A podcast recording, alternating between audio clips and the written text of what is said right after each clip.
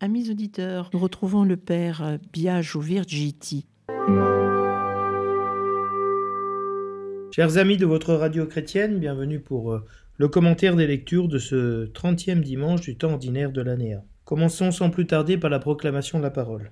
De l'évangile de Jésus-Christ selon saint Matthieu. En ce temps-là, les pharisiens, apprenant que Jésus avait fermé la bouche aux Sadducéens, se réunirent. Et l'un d'entre eux, un docteur de la loi, posa une question à Jésus pour le mettre à l'épreuve. Maître, dans la loi, quel est le grand commandement?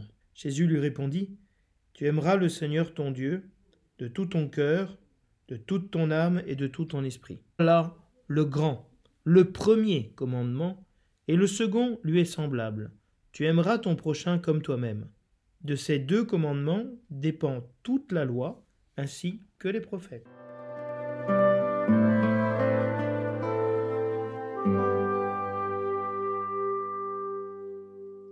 Livre de l'Exode.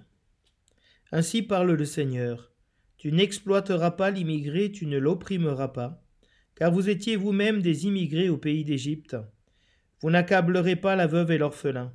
Si tu les accables et qu'ils crient vers moi, j'écouterai leurs cris.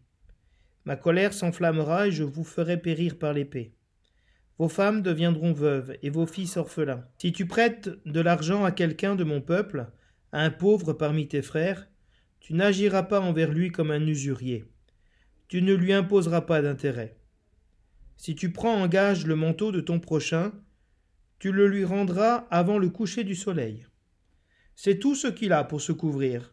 C'est le manteau dont il s'enveloppe, la seule couverture qu'il ait pour dormir. S'il crie vers moi, je l'écouterai, car moi, je suis compatissant.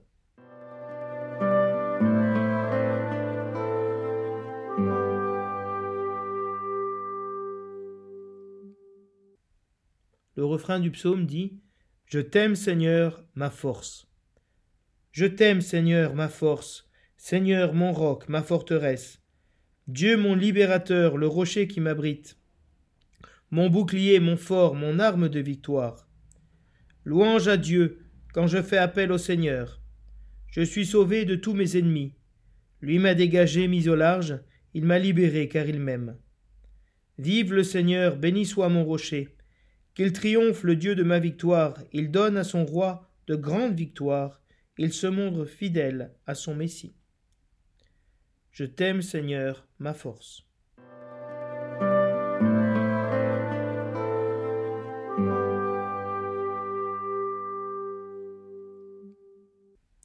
De la première lettre de Saint Paul apôtre aux Thessaloniciens. Frères, vous savez comment nous nous sommes comportés chez vous pour votre bien et vous-même, en fait, vous nous avez imités, nous et le Seigneur, en accueillant la parole au milieu de bien des épreuves, avec la joie de l'Esprit Saint. Ainsi vous êtes devenus un modèle pour tous les croyants de Macédoine et de Grèce. Et ce n'est pas seulement en Macédoine et en Grèce qu'à partir de chez vous la parole du Seigneur a retenti, mais la nouvelle de votre foi en Dieu s'est si bien répandue partout que nous n'avons pas besoin d'en parler. En effet, les gens racontent à notre sujet l'accueil que nous avons reçu chez vous. Ils disent comment vous vous êtes convertis à Dieu en vous détournant des idoles, afin de servir le Dieu vivant et véritable, et afin d'attendre des cieux son Fils, qu'il a ressuscité d'entre les morts, Jésus, qui nous délivre de la colère qui vient. Parole du Seigneur.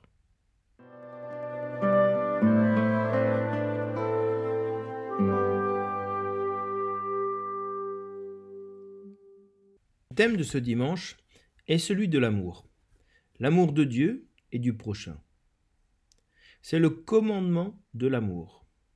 Le commandement d'aimer nous fait entrer dans la vie. Le commandement est le chemin vers la vie. Et l'amour contient et résume toute la loi, car Dieu est amour. Dieu nous aime. Et sa joie et sa nature divine s'accomplissent en nous lorsque nous nous aimons les uns les autres comme il nous a aimés. Ainsi, dans l'Évangile, nous voyons cette, euh, cette question qui est posée à Jésus. Quel est le plus grand des commandements le plus important, qui résume toute la, toute la, toute la foi d'Israël? On pourrait aujourd'hui se demander quel est le, qu'est-ce qui résume, quelle, est l'essence de notre foi chrétienne? Eh bien, Jésus-Christ nous répond Tu aimeras le Seigneur ton Dieu de tout ton cœur, de toute ton âme et de tout ton esprit, c'est-à-dire le, schéma Israël, cette confession de foi et cette prière quotidienne du peuple d'Israël. Et le second commandement, tu aimeras ton prochain comme toi-même. Et Jésus nous dira euh, dans l'Évangile, euh, je vous donne un commandement nouveau. Vous aimez les uns les autres comme je vous ai aimé. Hein, on passe de tu aimeras ton prochain comme toi-même à aimez-vous les uns les autres comme moi je vous ai aimé. L'amour de Jésus-Christ devient à ce moment-là le centre de la foi euh, de l'Église. Et donc ces deux commandements de l'amour de Dieu, hein, euh, vertical si vous voulez, et l'amour du prochain horizontal forment les deux, bras de, la croix, qui est l'amour de qui a manifesté l'amour de Jésus-Christ pour son Père et pour nous. Et cette, euh, réalité essentielle qui est d'aimer, hein, dans la première lecture, le lectionnaire nous parle aussi de l'amour du prochain, de manière négative. Hein, tu ne feras pas, hein, dans le sens de ne pas faire de mal, de ne pas accabler ni opprimer le pauvre, l'immigré, la veuve, l'orphelin. Parce que le Seigneur est compatissant. Qui est mon prochain? Le faible, le pauvre, l'immigré, la veuve, l'orphelin. Hein.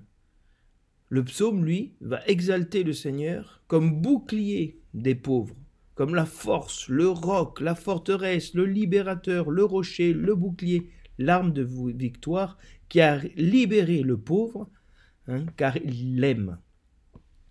La source de la libération, de la rédemption, c'est l'amour que Dieu a pour le pauvre. Ainsi Dieu aime le pauvre.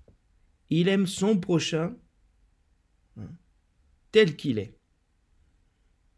Paul, lui, dans la deuxième lecture, rappelle comment cet amour de Dieu et du prochain s'est manifesté dans la communauté Thessalonique. Hmm en milieu euh, païen, grec, cette communauté qui a accueilli euh, l'évangile de Paul hein, et s'est convertie de ses idoles.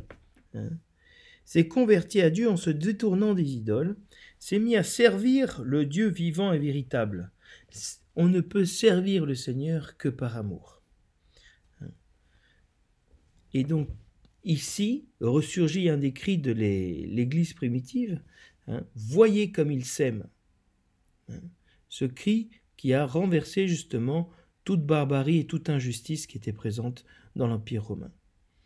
Cette communauté chrétienne est en train de donner les signes de la foi, l'amour entre les frères et l'amour envers Dieu, d'avoir accueilli la parole de Dieu et d'être un signe, de devenir un modèle de la foi hein, dans, toute, euh, dans toute la chrétienté. La liturgie de ce dimanche nous recentre donc sur l'essentiel de notre foi qui est l'amour, car Dieu est amour.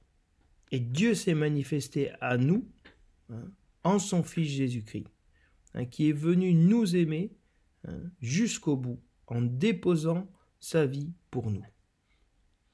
Et donc on voit bien comment euh, l'Église veut nous redonner cet amour pour Dieu, et le signe que nous aimons Dieu, c'est que nous nous aimons les uns les autres, que nous aimons notre prochain, hein, que nous ne commettons pas des actes d'iniquité et de mépris envers les pauvres, que nous avons ce que l'Église appelle l'option préférentielle pour les pauvres, hein, pour le faible, pour celui qui est fragile l'amour que nous avons pour Dieu se manifeste dans cette relation que nous avons pour les parties les plus faibles du corps de l'Église, qui sont les pauvres. Ainsi, dans la première lettre de, Jean, il nous est dit Qui n'aime pas son frère qu'il voit ne saurait aimer Dieu qu'il ne le voit pas. un des signes que nous aimons Dieu et que nous connaissons Dieu, c'est que nous aimons notre frère que nous voyons.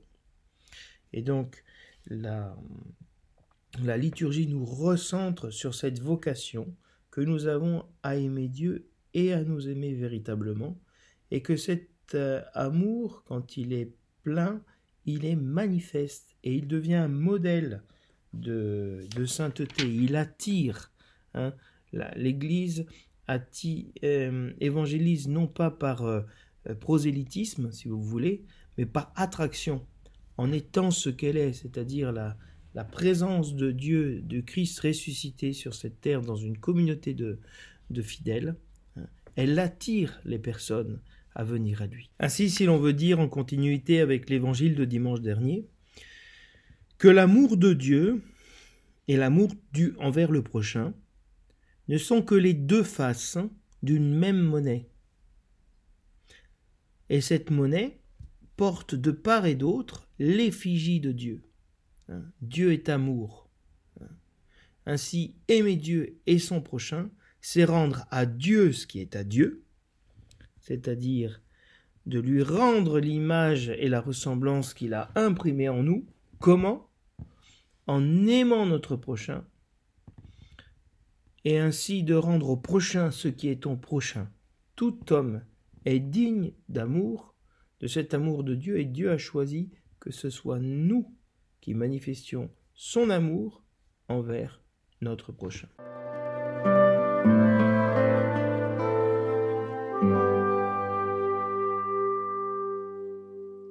L'évangile de ce dimanche se trouve toujours dans ce contexte de polémique, d'affrontement dans le temple avec les pharisiens, les docteurs de la loi.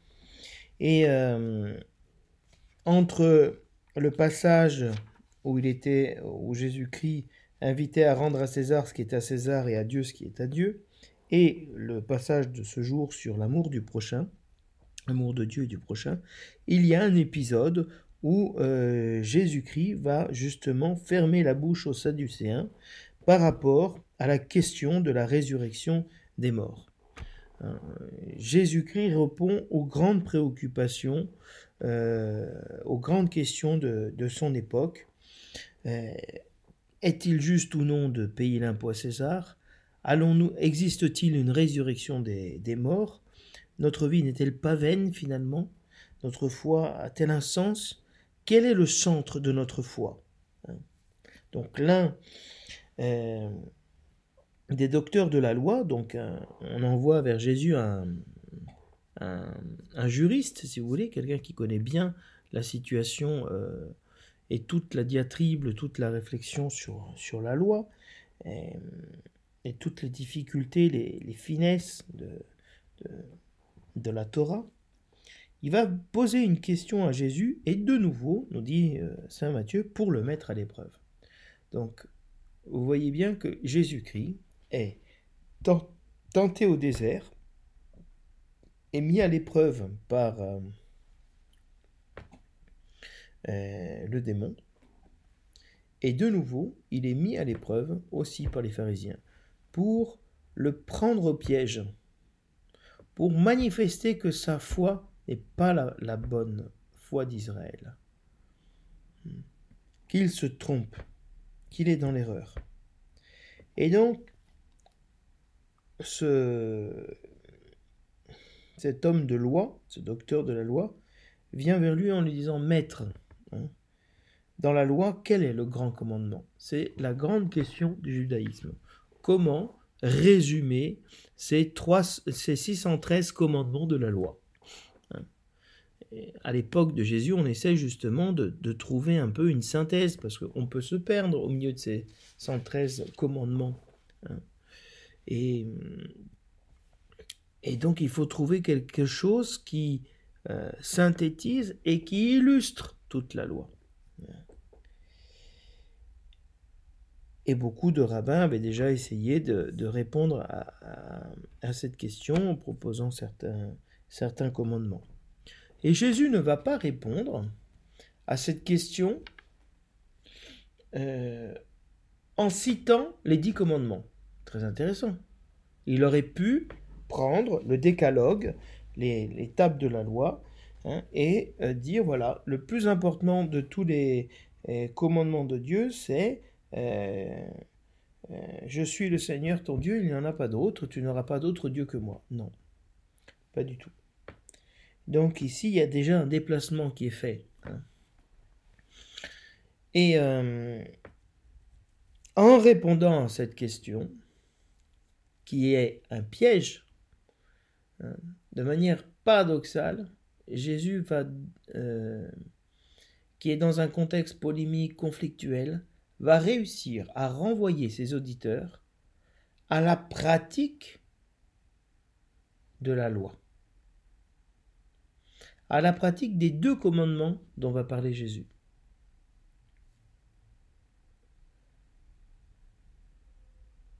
Jésus est en train, en disant le plus grand commandement, c'est tu aimeras le Seigneur ton Dieu de tout ton cœur, de toute ton âme et de ton esprit, et tu aimeras ton prochain comme toi-même. Il est en train de renvoyer le docteur de la loi et tous ses accusateurs dans leur camp en disant, mais est-ce que vous, vous aimez Dieu de tout votre cœur, de toute votre âme, de tout votre esprit, de tout votre être, et vous aimez votre prochain comme vous-même ou pas?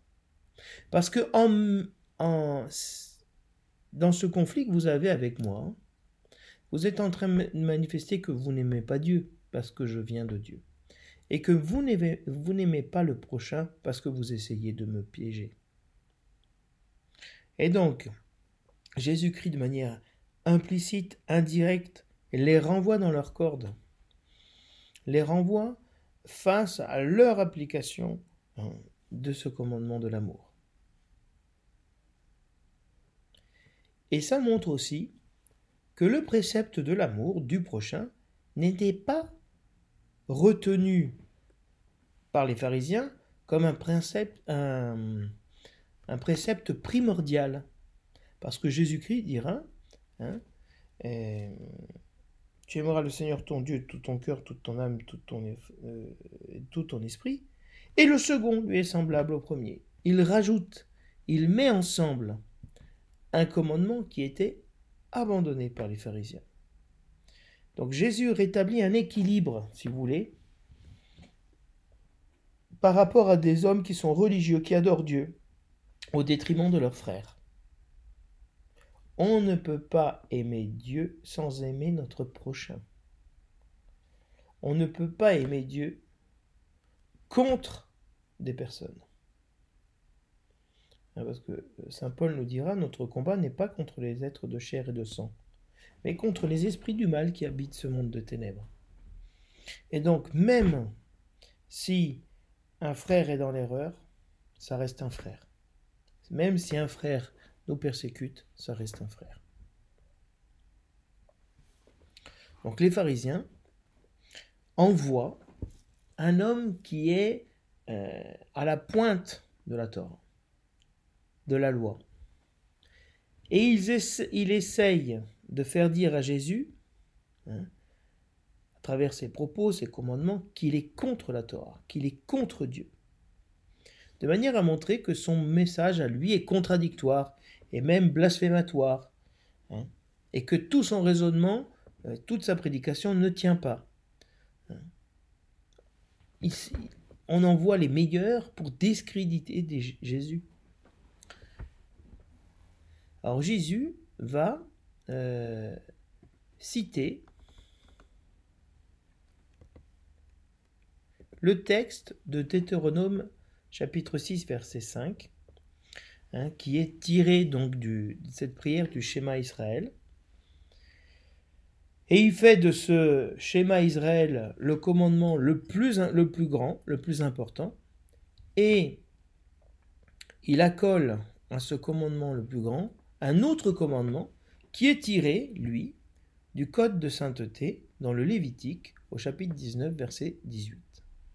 Et il va mettre l'amour de Dieu et l'amour de prochain sur le même plan. La nouveauté ici, dans l'évangile de Matthieu, c'est de mettre sur le même niveau l'amour du prochain avec l'amour de Dieu.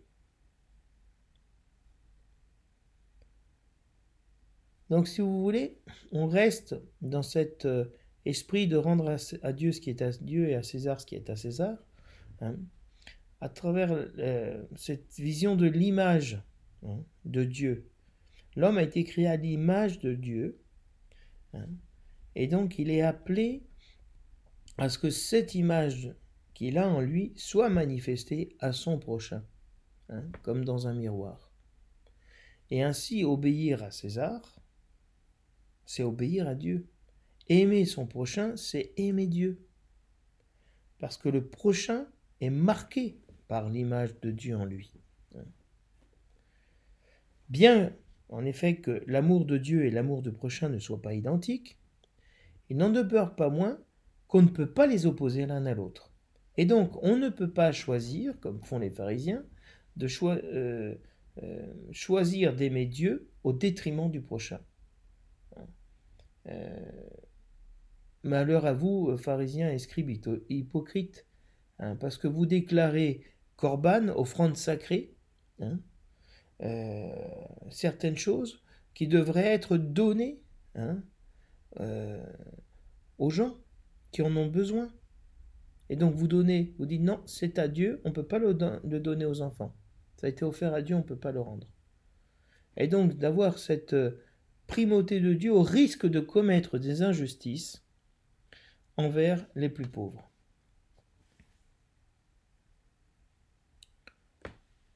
Et donc, Jésus-Christ euh, les recentre sur la cohérence, hein, l'équilibre. Parce que qu'est-ce que ça veut dire aimer Dieu de tout son cœur? Le cœur, pour les Juifs, c'est euh, le lieu de la volonté, hein, de toute son âme. Hein et de toute sa pensée. Ça veut dire aimer Dieu totalement, dans toutes les dimensions de notre être, intellectuel, affectif, la volonté. Hein. Et Matthieu va transformer la, la dernière partie du schéma en disant et de toute ta pensée. Pourquoi va-t-il dire hein, d'aimer Dieu donc de toute son âme, pardon, de tout son cœur, de toute son âme, et normalement c'est de toutes tes forces. Ici, il n'utilise pas le terme force, mais le terme pensée. Si l'on regarde dans le verset euh, qui précède dans, la, traduction, grecque hein, de, de la Torah, que va citer Matthieu, on a le terme pensée. Hein. Et ces pensées, en grec on dit dianoia, hein, le nous, la pensée, dianoia, n'apparaît euh, nulle part ailleurs dans l'évangile de Matthieu. Or, Jésus cite le Lévitique. Il cite le Lévitique au, chapitre, au verset 18 du chapitre 19. Et que nous dit le Lévitique au verset 17 tu ne haïras pas ton frère dans ton cœur. Hein. Et il utilise pour dire cœur ici le mot dianoia. Donc, tu ne haïras pas ton frère dans ton cœur, dans tes pensées, hein, dans l'expression de ta volonté, mais hein, tu aimeras euh, le Seigneur de toutes tes pensées, ainsi, donc, le, schéma Israël, hein, le code de, sainteté sont les, deux sources de, Jésus. Et, dans la Bible grecque, hein, le terme cœur, en hébreu leb, est traduit généralement par dianoia, hein, comme euh, on l'a aujourd'hui dans l'évangile de Matthieu, les pensées, les pensées du cœur. Mais quand on parle des commandements de Dieu, on dira euh, Sache donc en ce jour et retiens dans ton cœur que, le Seigneur est Dieu, en haut dans le ciel et en bas sur la terre, et qu'il n'y en a point d'autre. On dit bien, hein, euh, retiens dans ton cœur, dianoia, dans ton cœur, dans tes pensées. Mais le texte grec du schéma Israël ne va pas utiliser le terme dianoia, les pensées. Il va utiliser le terme cardia, hein, que nous connaissons, donc euh, les problèmes cardiaques, etc. Donc le cœur est, traduit dans le schéma Israël en grec par euh, cardia et pas par dianoia. Hein. Et donc on voit bien que l'évangile de Matthieu, il s'appuie sur un texte grec hein, du Lévitique ou du Deutéronome, où vraiment le rapport avec le frère, on ne peut pas haïr son frère dans son cœur et qu'en même temps, on doit retenir dans notre cœur que Dieu est Dieu au plus haut des cieux comme ici sur la terre. Donc c'est une nouveauté, si vous voulez, dans, dans, l'évangile de Matthieu, de montrer eh, ce lien déjà hein, dans la Septante entre l'amour de Dieu et l'amour du prochain, à travers ce terme dianoia. Le commandement de l'amour de Dieu et de l'amour du prochain sont, si vous voulez, le, signe de, de, le résumé de toute la loi de tous les prophètes. Les prophètes, qu'ont-ils fait? Ils ont interprété la loi, la Torah, pour l'appliquer au peuple d'Israël. C'est donc tout aussi la tradition orale. Hein. Donc il y a une tradition écrite et une tradition orale. De la même manière, on peut dire, si vous voulez, que Aimer Dieu, c'est ce qui est écrit. Aimer le prochain, c'est toute l'interprétation, tout l'esprit de cette loi, toute la Torah orale. Hein. La loi doit servir Dieu et le prochain. On ne peut pas penser pratiquer un christianisme pour nous servir nous-mêmes. Nous sommes au service de Dieu et au service du prochain l'amour hein, de Dieu et du prochain. C'est cela qui nous est demandé. Quel est le chemin de la vie? Comment avoir la vie éternelle en aimant Dieu et notre prochain? Aimer Dieu dans le prochain et aimer le prochain parce qu'on aime Dieu et par amour de Dieu. Alors vous allez me dire, mais où est la liberté dans tout ça? Comment peut-on commander euh, quelque chose qui est euh, impossible à vivre? Comment peut-on aimer son prochain comme soi-même? Quand son prochain, notre prochain, se, euh, présente avec une hostilité, avec de la haine, avec de l'injustice hein? Ce commandement de l'amour n'est pas quelque chose qui s'impose à nous, mais qui est un don de Dieu. Mais d'avoir conscience, véritablement, que cet amour de Dieu ne peut pas s'accomplir sans aimer notre prochain comme il est. Hein? Comme nous-mêmes, c'est-à-dire comme nous sommes. Dans nos faiblesses, dans nos pauvretés, dans nos limites, d'aimer le prochain de cette manière-là, parce que c'est ainsi que Dieu nous a aimés. Jésus, si vous voulez, à cette question du premier commandement, va répondre à travers le schéma Israël, en, aimant Dieu de tout son cœur, de toute son âme et de toutes ses pensées, mais il va surenchérir. On ne lui a pas demandé quel était le second, hein, mais lui affirme que le second est semblable au premier. C'est lui qui garde le contrôle sur la conversation, hein, sur le, message qu'il est en train de transmettre, et cela va couper justement la, la parole de nouveau à, ses adversaires qui vont rien pouvoir répliquer. Et donc ce commandement de l'amour n'est pas un commandement moraliste. Hein. C'est le commandement, comme je vous disais, ce qui indique la vie. Hein. Euh, fais cela et tu vivras, hein, nous dit la parole. Et donc, euh, nous avons besoin de, euh, comme personne, de recevoir euh, certaines choses sous, sous, la forme d'un commandement.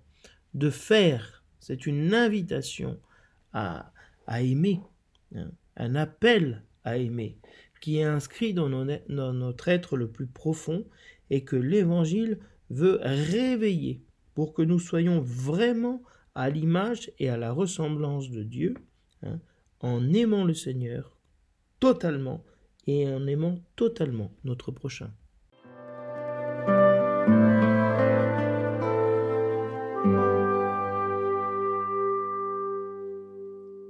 On retrouve donc ici, si vous voulez, la règle d'or. Hein euh, ne fais pas à ton prochain ce que tu veux pas qu'on te fasse, et que Jésus euh, transformera au, de manière positive. Fais euh, faites aux autres ce que vous voulez qu'on fasse pour vous. Hein. Mais ici, la motivation, elle n'est pas seulement, si vous voulez, au niveau théorique de la règle d'or, mais elle est historique, parce que nous étions immigrés en Égypte. Nous, nous avons subi l'injustice, et donc, nous ne pouvons pas reproduire l'injustice que nous avons euh, euh, subie, de la faire subir aux autres, d'être à notre tour oppresseurs. Nous étions victimes, nous devenons oppresseurs. On connaît bien euh, ce système-là hein, dans notre société où des personnes ont été victimes et tout d'un coup elles se font elles aussi prédateurs. Et ça n'est pas possible parce que Jésus-Christ, lui, Dieu nous a libérés de l'exploitation, de l'oppression, nous a fait libres. Hein, donc nous sommes des gens, euh, un peuple libéré. Un peuple libéré doit vivre dans cet esprit de libération. Vous n'accablerez pas la veuve et l'orphelin. Donc l'immigré, hein, celui qui est sans défense, parce qu'il est étranger, parce, à cause de la langue, il est, autre, d'une autre ethnie, et bien même la veuve et l'orphelin qui sont euh, des personnes faibles dans le peuple d'Israël. La veuve n'a plus personne pour le défendre. L'orphelin, pareil. Accabler ces personnes, c'est faire peser sur eux un poids qu'ils ne peuvent pas supporter. Si tu les accables et qu'ils crient vers moi, j'écouterai leurs cris. Hein, ça, c'est un, refrain qui va revenir à la fin du texte de, ce dimanche. S'il crie vers moi, hein, je l'écouterai, car moi je suis compatissant. Donc Dieu écoute le cri de son peuple. Pourquoi cette insistance sur le cri dans le livre de l'Exode hein, Dieu dira J'ai vu, j'ai entendu le cri de mon peuple. Hein, ce cri d'oppression que, euh, qui jaillissait du cœur euh, du peuple hébreu sous le poids de l'oppression euh, égyptienne. Hein, Dieu a écouté ce cri. Que se passera-t-il si nous exploitons, nous opprimons, si nous accablons injustement euh, l'immigré, euh, la veuve et l'orphelin Ma colère s'enflammera et je vous ferai périr par l'épée. Vos femmes deviendront veuves et vos fils orphelins.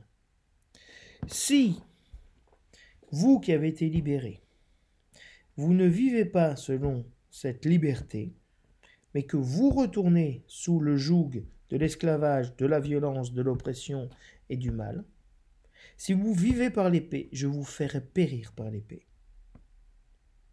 Et ce que vous, vous méprisez, la veuve, l'orphelin, eh bien c'est ce que deviendront vos enfants. Veuves, vos femmes, veuves et vos enfants orphelins. Donc si vous voulez, il y a un retournement hmm, ici où Dieu rebat les cartes. Il est en train de corriger son peuple hein, pour l'apprendre, peut-être à travers la peur aussi, du châtiment, à agir bien. Si tu prêtes de l'argent à quelqu'un de mon peuple, à un pauvre parmi tes frères, qui est mon prochain Maintenant, c'est le pauvre. Le pauvre, c'est celui qui n'a pas d'argent.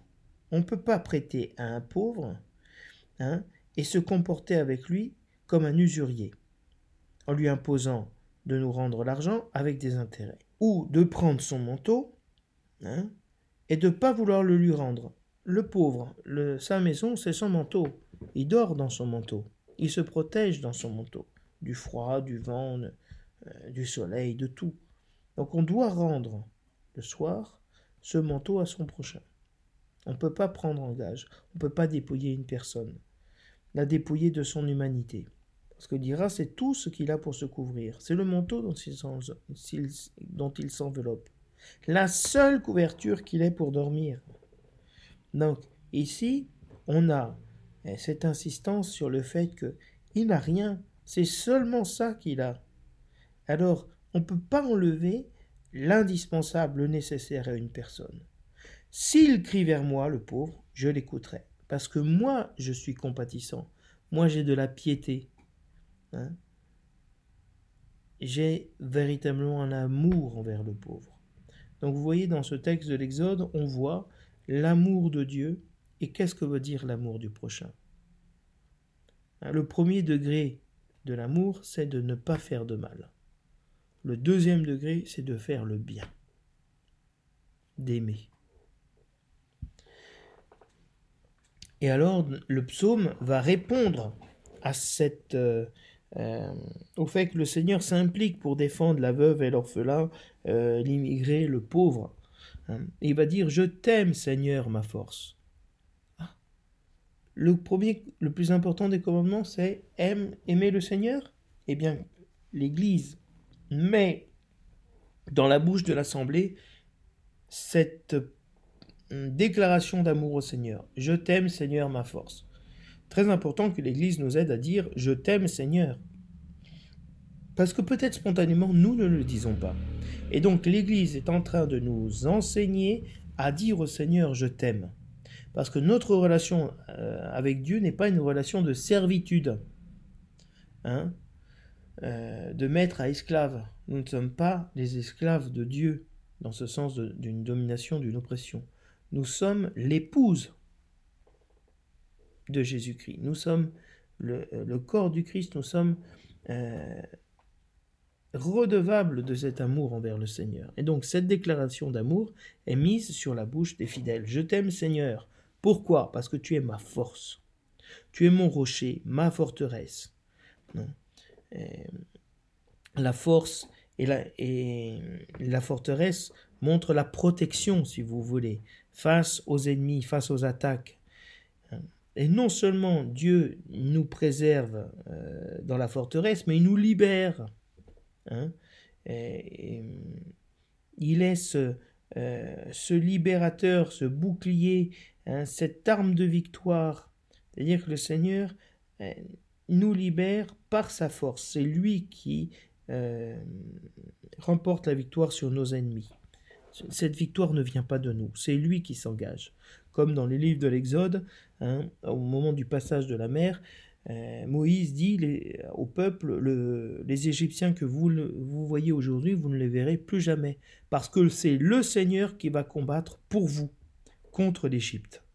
Et donc cette conscience que c'est le Seigneur qui lutte pour nous, comme il défend le pauvre, comme il défend la veuve et l'orphelin, c'est lui qui nous fait justice. Quand je fais appel au Seigneur, je suis sauvé de tous mes ennemis. Hein, on a vraiment cette... Euh, le Seigneur promet qu'il sauvera, il écoutera le cri. Et dans le psaume, on a cette euh, confession du psalmiste qui dit J'ai crié, le Seigneur m'a libéré de mes ennemis. Hein. Il m'a libéré. Pourquoi Dieu m'a libéré? Parce qu'il m'aime. Il m'a pas libéré pour que je retourne travailler euh, dans sa vigne. Il m'a libéré par amour. L'amour de Dieu est libérateur. Alors il exulte en disant Vive le Seigneur, béni soit mon rocher, qu'il triomphe le Dieu de ma victoire. Hein? il se montre fidèle à son Messie. Il donne la victoire. Donc cette exultation, elle vient parce que vraiment le Seigneur nous aime et comme il nous aime, il nous libère. Hein? Quand Dieu se souvient de Noé, il sauve son peuple. Quand euh, euh, Dieu nous aime, Dieu nous libère. Dans l'épître de, Paul, nous avons donc le, début de l'épître aux, Thessaloniciens, et le, titre donné par le lectionnaire est, issu d'un verset de, de l'épître aux Thessaloniciens de ce dimanche, vous vous êtes convertis à Dieu en vous détournant des idoles afin de servir Dieu et d'attendre son Fils. Hmm. Il y a vraiment euh, ces deux aspects, se détourner des idoles et euh, adhérer à Jésus-Christ. Hein. C'est toute l'initiation chrétienne. Renoncez-vous pour vivre euh, dans la liberté des enfants de Dieu, renoncez-vous à Satan et euh, renoncez-vous au mal. Oui, je le rejette. Et après, dans le, dans le baptême, on dit euh, croyez-vous en Jésus-Christ, en Dieu le Père Tout-Puissant? Oui, je crois. Donc il y a ces deux aspects, si vous voulez, de la renonciation aux idoles, au mal, à Satan, et de la profession de foi, l'adhésion à Jésus-Christ. Que cette communauté de Thessalonique ait reçu l'attitude, le, comportement, euh, ait vu la charité, euh, l'amour de Dieu et du prochain euh, se manifester en Paul, et qu'eux-mêmes eux-mêmes ont imité hein, euh, ces catéchistes, ces évangélisateurs, hein, en accueillant la parole de Dieu. Ils ont accueilli le témoignage de l'amour de Dieu pour les lointains, pour les païens, et ils, ont accueilli ce témoignage de Paul, juif, qui est allé à Thessalonique annoncer euh, l'amour de Dieu euh, pour les païens, ils ont accueilli cette parole au milieu de bien des épreuves. Hein. parce que quand on commence à s'approcher de Dieu, on se prépare à l'épreuve, on, est, euh, on, est on essaye d'être découragé. Hein. le monde essaye de nous décourager de suivre Jésus-Christ. Et eux ont reçu au milieu des épreuves la joie de l'Esprit Saint, un des signes de la, présence de l'Esprit Saint, c'est la joie. Et, dans les épreuves, ils ont eu cette joie parce qu'ils ont accueilli la parole. Et à ce moment-là, ils sont devenus des modèles pour tous les croyants. Parce qu'ils sont persécutés, mais ils sont profondément heureux. C'est-à-dire que cette vie divine a pris demeure. Et non seulement cette communauté de Thessalonique a évangélisé la Macédoine et la Grèce, parce que la parole de Dieu euh, a retenti chez vous, hein, chez les Thessaloniciens. Donc en accueillant l'évangile, ils ont évangélisé euh, le reste de la Macédoine, ils ont, été ils ont permis que la parole de Dieu arrive, mais aussi le fait que vous soyez convertis, que vous ayez donné votre foi à Dieu, que vous aimez Dieu, cette nouvelle s'est répandue partout. Et donc, tout le monde a entendu qu'à Thessalonique, il y avait des, chrétiens qui s'étaient des païens qui s'étaient convertis, qui étaient devenus chrétiens, et qui s'aimaient hein, les uns les autres, comme Jésus-Christ euh, les avait aimés, nous a aimés. Et les gens en parlent, racontent cela. Hein. Et donc, c'est un peuple qui, euh, qui, a reçu et accueilli la parole de Dieu, qui a accueilli les missionnaires, Hein. et donc cet accueil qu'ils ont eu aux missionnaires et la parole de Dieu, et cette nouvelle, cette, ce témoignage s'est répandu hein, et, a permis d'autres conversions. Comme je vous disais au tout début, il y a une, l'Église fonctionne par attraction, par émulation. Et donc Paul termine en disant voilà, vous vous êtes convertis à Dieu en vous détournant des idoles, vous avez servi le Dieu vivant et véritable, et vous attendez Jésus-Christ, qui a été ressuscité d'entre les morts, et qui nous délivre, qui nous sauve hein, de la colère qui vient. Cette colère qui était prévue hein, pour tous ceux qui, qui, qui, opéraient le mal dans la première lecture, hein, euh, cette destruction. Jésus-Christ nous délivre de cela, parce que le jugement est déjà anticipé. La miséricorde a été le jugement que, Jésus-Christ a fait poser sur nous. Et donc il nous délivre dans ce sens-là de la colère qui vient. Alors je vous, souhaite à, chacun vraiment un, bon dimanche dans cette, euh, dans cette parole, que le Seigneur fasse grandir l'amour en nous, l'amour pour Dieu et l'amour pour le prochain. Et je vous dis à la semaine prochaine. Thank you.